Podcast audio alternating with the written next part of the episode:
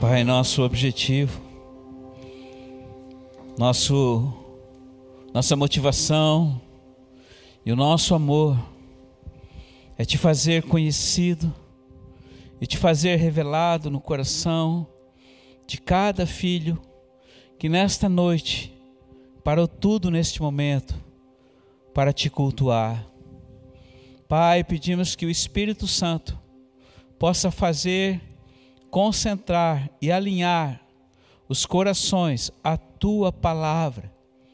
A tua palavra traz vida, traz alegria, traz paz e traz leveza, porque a tua palavra, ela é tão poderosa como a espada na rocha que despedaça a penha e traz vida e despedaça todo o jugo do inferno e da acusação sobre a nossa vida.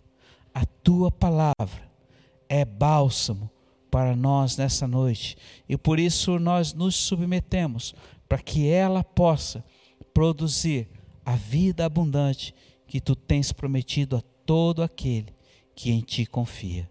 Assim eu oro, Pai Santo, em nome de Jesus. Amém. Amém, querido filho que está conosco, mais uma vez cultuando ao Senhor. Quero dizer que estou feliz de estar de volta. Para quem não sabe, pastora Lu e eu estivemos um tempo na Estância Paraíso, lá em Belo Horizonte, com a irmã Débora, o irmão, o seu marido, esqueci o nome não importa. Pastor Zenete, Pastor Arnaldo. E foi um tempo maravilhoso que tivemos na presença do Senhor, lá é uma porta do céu. Tivemos algo intenso e recebemos algo novo do Senhor. E quero hoje, nesta noite, compartilhar com você, querido, querido filho, querida filha, uma palavra que entendo que Deus já está falando. Ainda há pouco os levitas estavam falando a respeito do desejo e da intensidade do Pai de estar abrigado, estar junto dentro da casa do meu e do seu coração. E a minha oração é que ele encontre um lugar e fique muito à vontade nesta noite.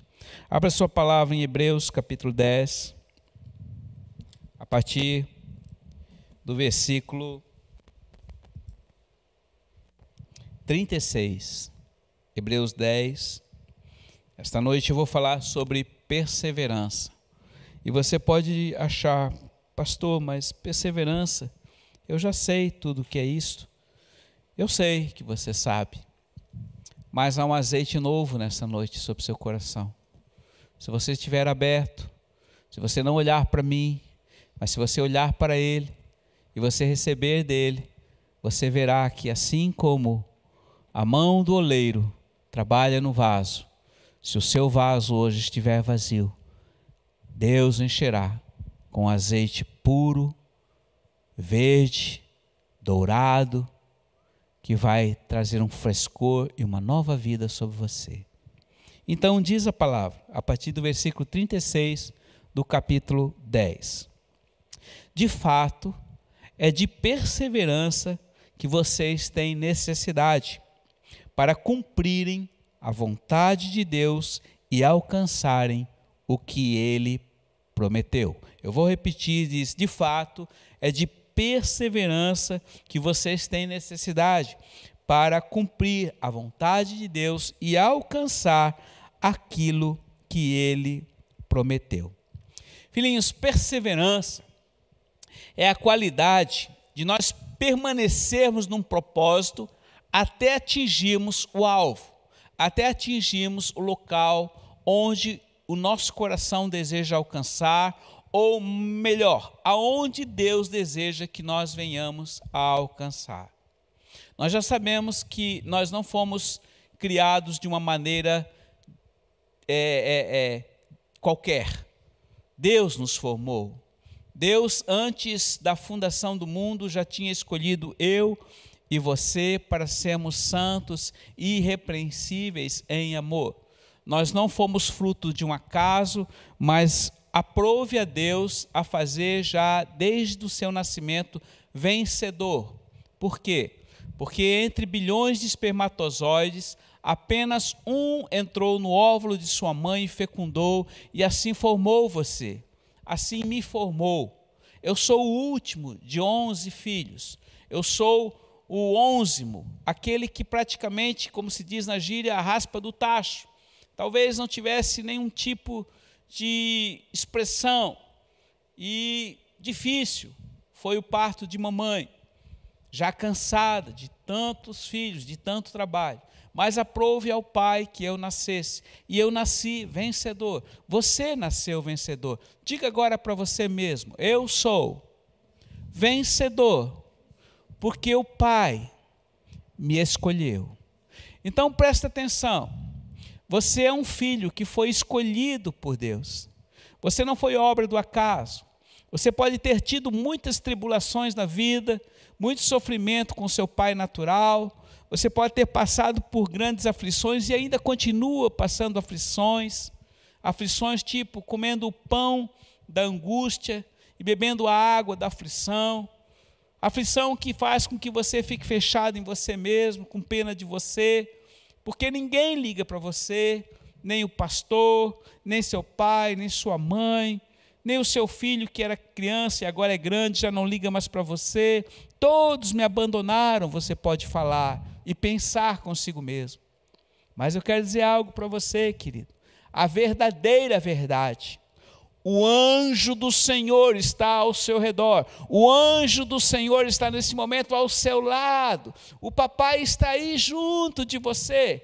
Há uma nuvem de testemunhas que talvez você nunca tenha percebido que estão aí torcendo por você, que sabem o que você está pensando, que intercedem ao Pai em seu favor. Então, quer dizer, você neste momento, aí onde você está, você não está sozinho.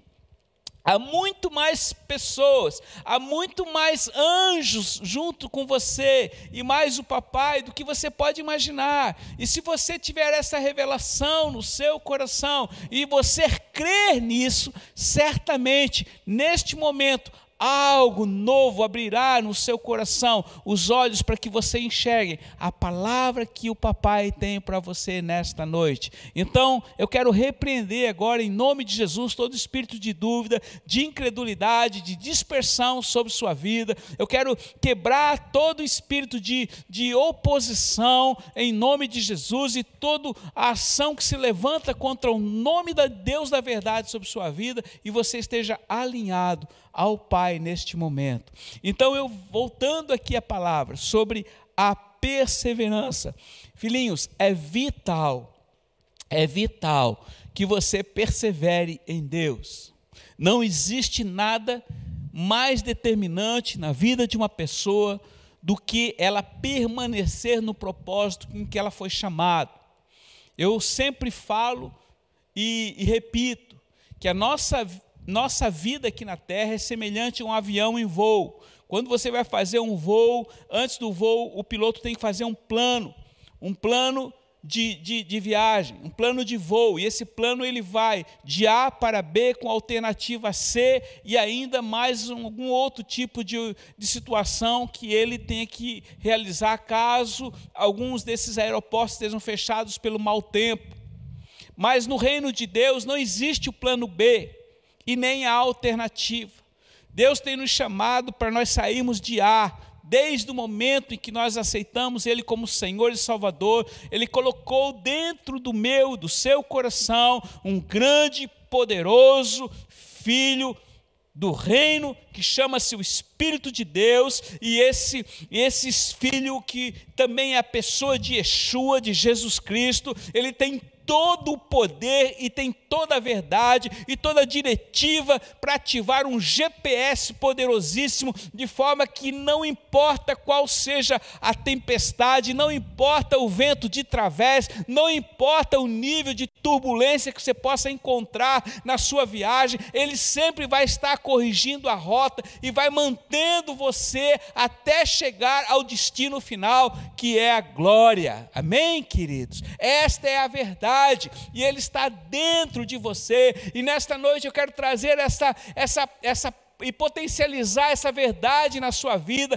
para que nada, ninguém ou qualquer pessoa que possa jogar dúvida no seu coração e tirar a verdade, como Satanás fez com relação à nossa primeira mãe Eva, jogando dúvida a respeito da verdade que eles viviam num paraíso que Deus os tinha colocado. E porque ela duvidou, porque ela deu ouvido ao inimigo, tudo ruiu e hoje nós estamos passando grande tribulação, mas aquele, aquele que chamou, aquele que formou você, aquele que nos formou, aquele não desistiu e quando viu e percebeu que ela foi enganada pela sua concupiscência da carne, dos olhos da soberba da vida, ele já começou a caminhar para a cruz e ali na cruz ele nos trouxe uma vida poderosa mais filhos. Então eu queria que nesta noite você refletisse, porque neste momento você deve estar em dúvida: eu vou desistir, eu vou chutar o pau da barraca, eu já estou cansado de tudo, eu já estou cheio de dívidas, é a minha casa, meu casamento está arruinado, meus filhos já não me respeitam,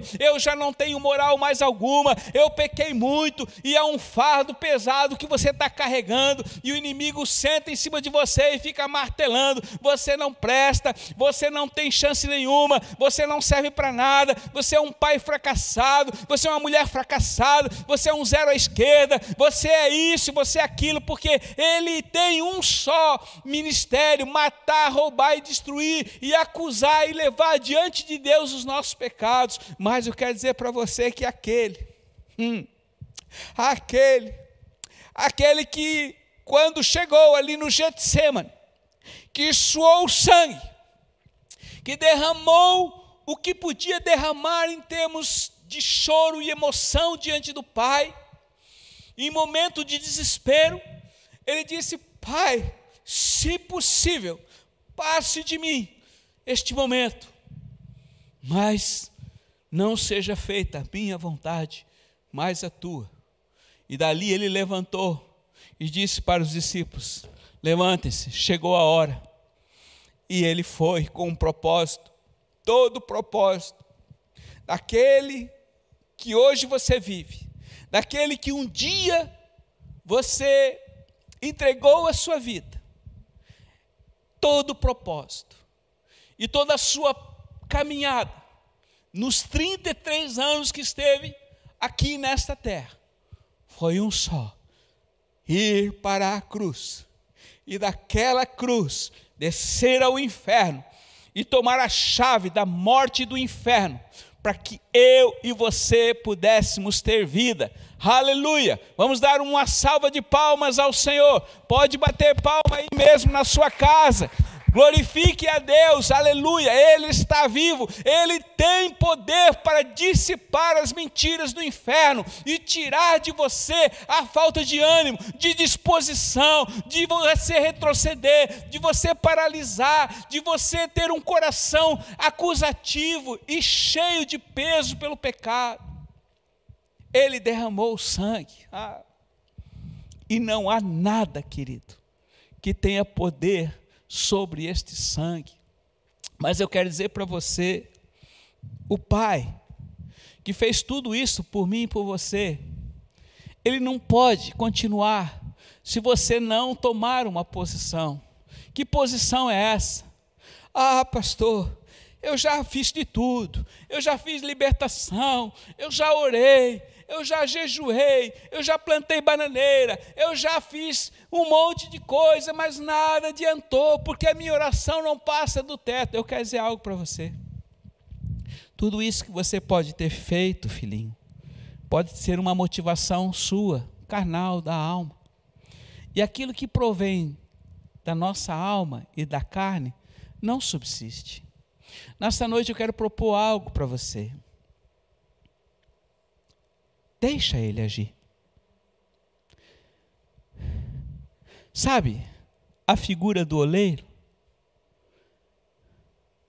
Você sabe que ele está fazendo ali um barro, um vaso. É uma lama, um barro que está informe.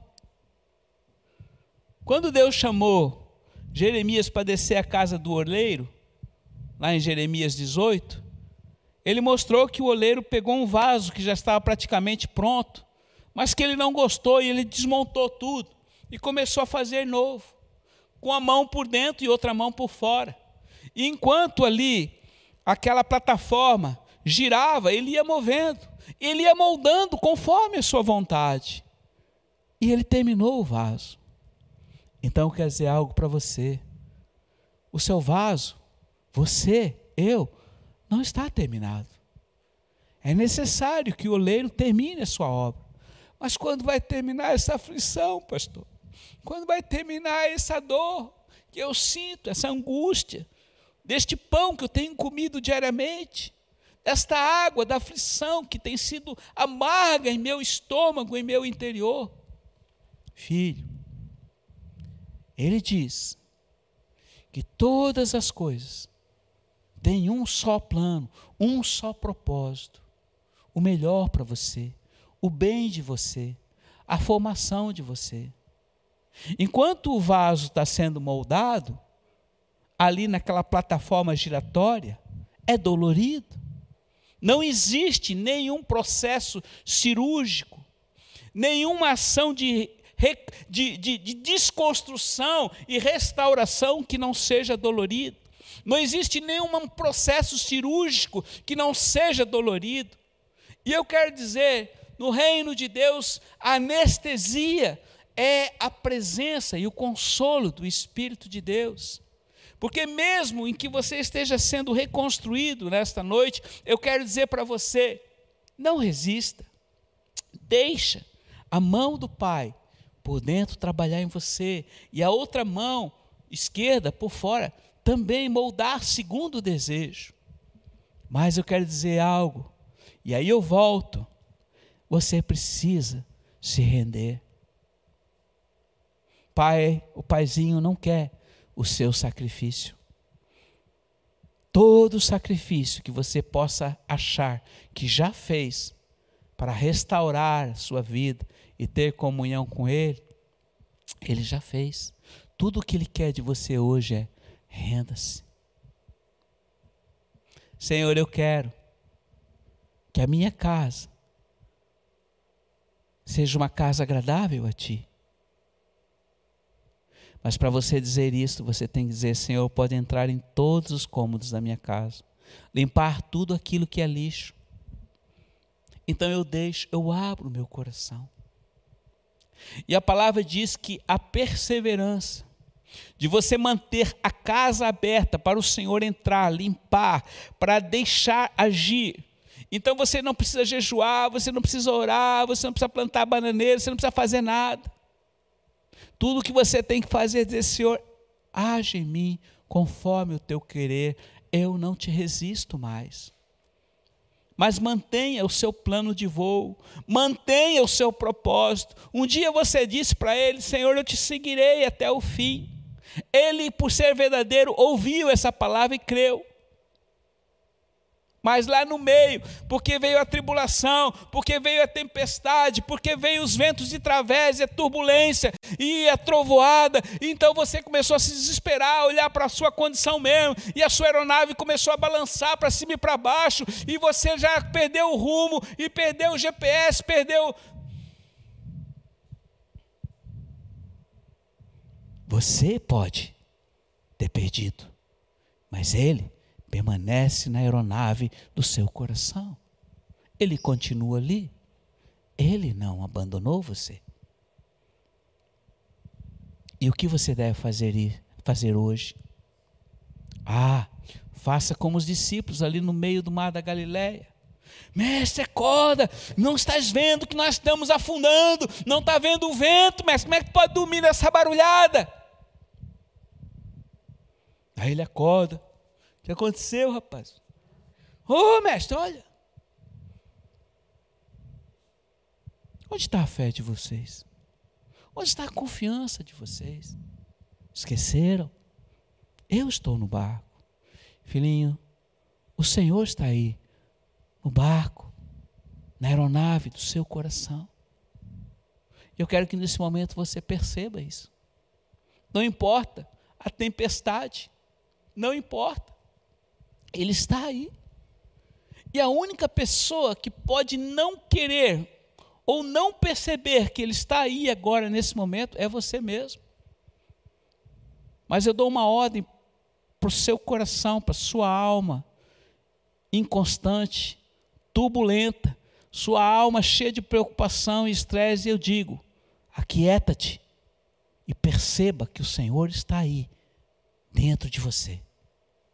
E Ele realinha de novo a proa da sua vida, a proa do seu coração, para retornar ao rumo, para retornar à rota proposta por Ele. Amém?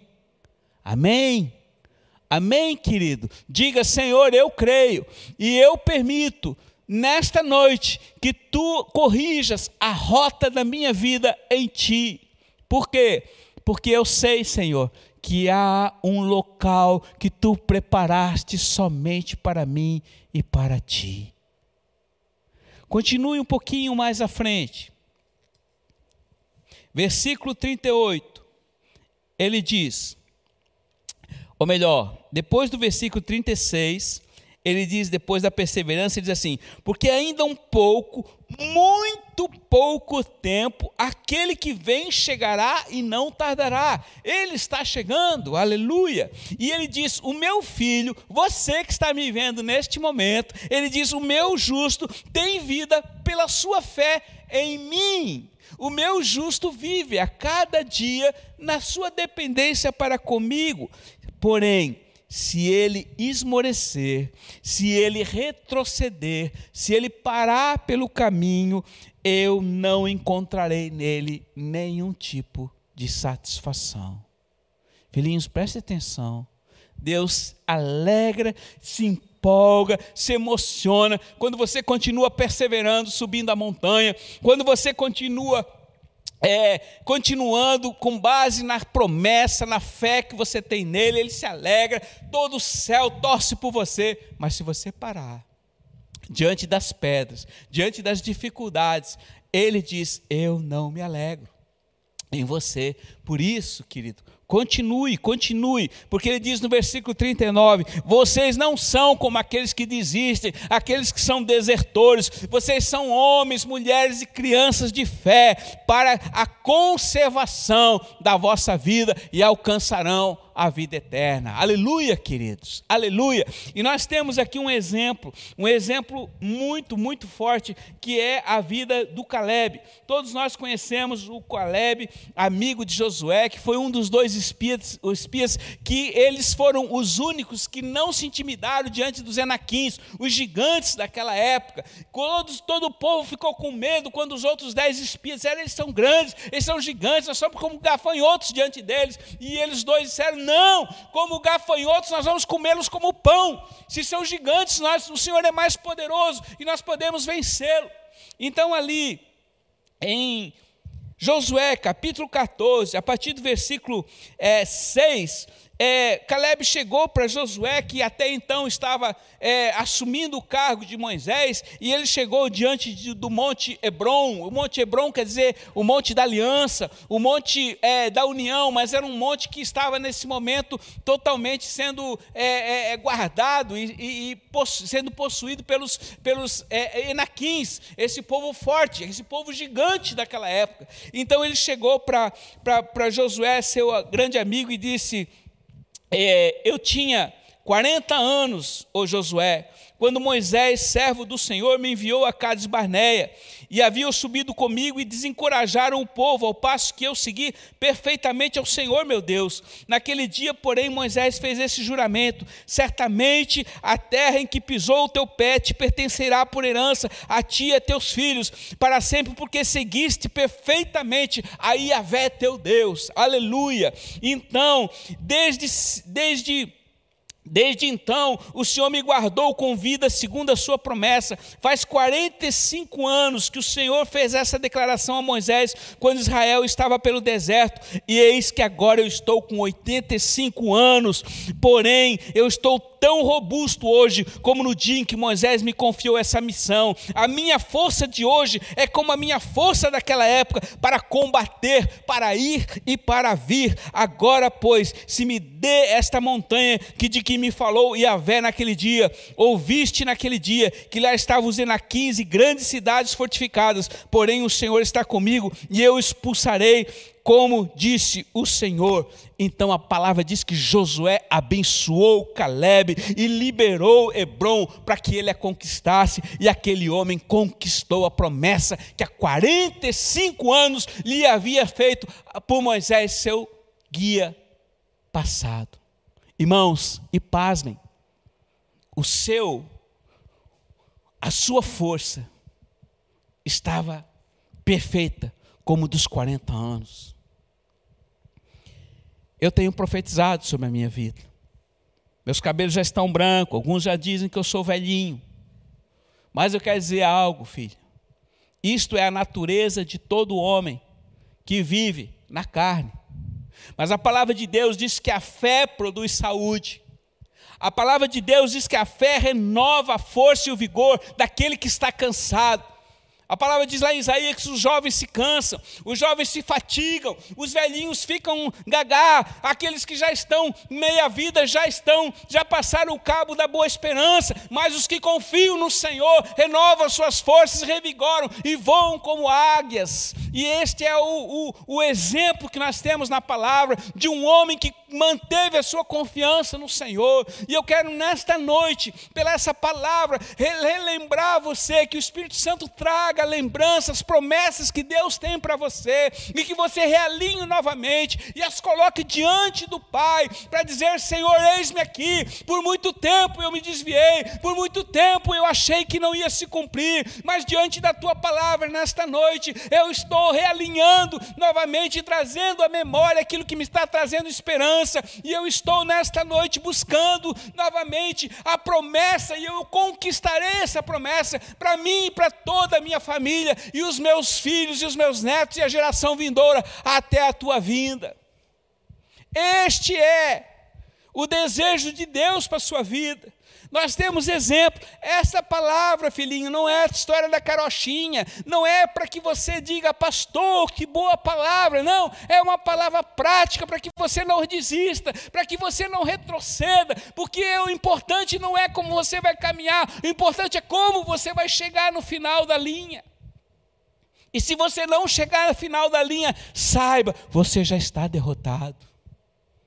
E não são poucas pessoas que chegaram próximo da praia e morreram afogadas. Não foram poucas pessoas que desejaram ir para o céu, para o céu e foram para o inferno. Por quê? Porque desistiram, porque não mantiveram a sua posição, porque não mantiveram a sua fé. E a palavra de Deus em Mateus capítulo 24, Jesus fala: aquele que perseverar até o fim será salvo. Diga para você nesse momento: eu vou perseverar até o fim, e eu serei salvo, porque eu creio na palavra do meu Deus, eu creio que Ele nunca desiste de mim, e nesta noite eu entendo que eu devo perseverar com a minha fé nele, e a palavra dele é viva e é para este momento em minha vida, e eu decido caminhar nele. Amém. Filho, se você assim orou, se você creu no que você falou, eu quero falar um pouquinho sobre falar. Tem muita gente que fala com o Senhor assim, ó. Por quê? Você falou com a mente. Porque você sabe, não, Deus me conhece. Deus sabe como eu, o que eu penso. Então não preciso expressar. Mas eu vou fazer, falar algo que eu aprendi nesses dias. Você já ouviu falar no tsunami, né? Você já sabe que há tsunamis que, dependendo da intensidade do deslocamento da placa tectônica, a onda de choque, que é aquela primeira onda, ela pode girar toda a Terra. Em 1800 e pouco, quando o Krakatoa, lá na Indonésia, explodiu aquele vulcão, a onda de choque daquele vulcão atravessou a Terra. Você sabia disso? Pode pesquisar aí no Google, você vai ver. A onda de choque. Vou dizer algo. A palavra de Deus, a palavra de Yahvé, o Deus Elohim e Criador, o mesmo Deus que disse: haja luz e houve luz, esta palavra está sobre a minha e sobre a sua vida, porque foi dada uma autoridade. Antes dele subir, disse: toda autoridade eu dei para vocês, vão, vão e façam. Quando você fala, quando você profetiza, quando você declara com os teus lábios uma palavra verdadeira, uma palavra profética, uma palavra que está alinhada ao desejo do Pai, esta palavra ela percorre como ondas sonoras toda a terra. O inferno treme, o inferno eles, eles fica enfraquecido e o poder e a graça e os anjos são é, impedidos e potencializados em força para fazer cumprir a palavra. Por isso, quando você orar, ore em voz alta. Quando você adorar o Senhor, adore em voz alta. Quando você glorificar o Senhor, estenda as tuas mãos e não te intimide, porque os teus gestos e as tuas palavras vão liberar uma onda de choque que vai abalar o inferno e vai enfraquecer a dúvida e a falta de fé na sua vida, querido. Então eu estou dizendo hoje para você: Deus está estabelecendo homens, mulheres e crianças que são capazes de não se envergonhar diante da sua presença, mas declaram a sua palavra que é viva e eficaz, ao ponto de dividir a alma do espírito e desfazer e despedaçar a penha da dureza do coração das pessoas que aí estão.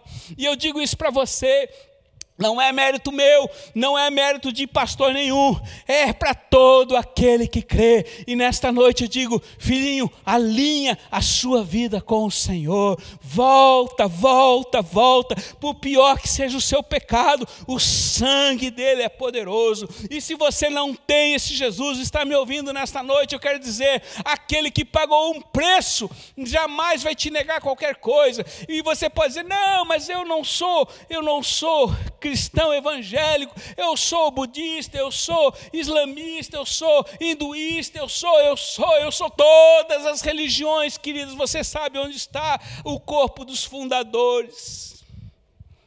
Mas o corpo de Jesus Cristo, você sabe que não está aqui na terra, mas está à direita do Deus Todo-Poderoso, porque o túmulo dele lá em Jerusalém, está vazio. E você pode ir lá com seus próprios olhos e ver e testificar que ele não está mais ali. Feche os teus olhos neste momento.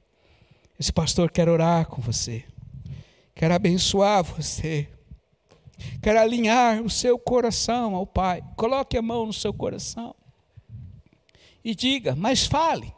Se tiver mais alguém com você assistindo na sala aí, não tenha vergonha, não, pode falar e falar em voz alta.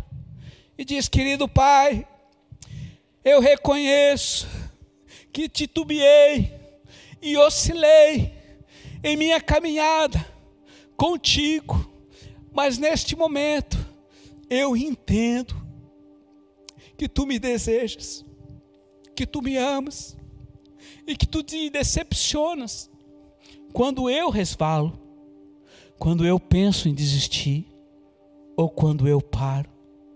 Pai, nesta noite, eu abro meu coração mais uma vez e te convido. Entra.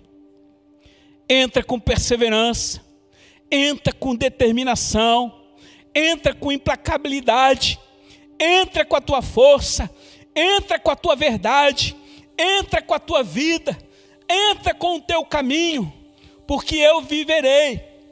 Esta verdade, através da minha salvação, no teu sacrifício, te aceito como meu Salvador, te confesso como meu Senhor, e no meu coração eu creio que tu ressuscitaste e tudo podes.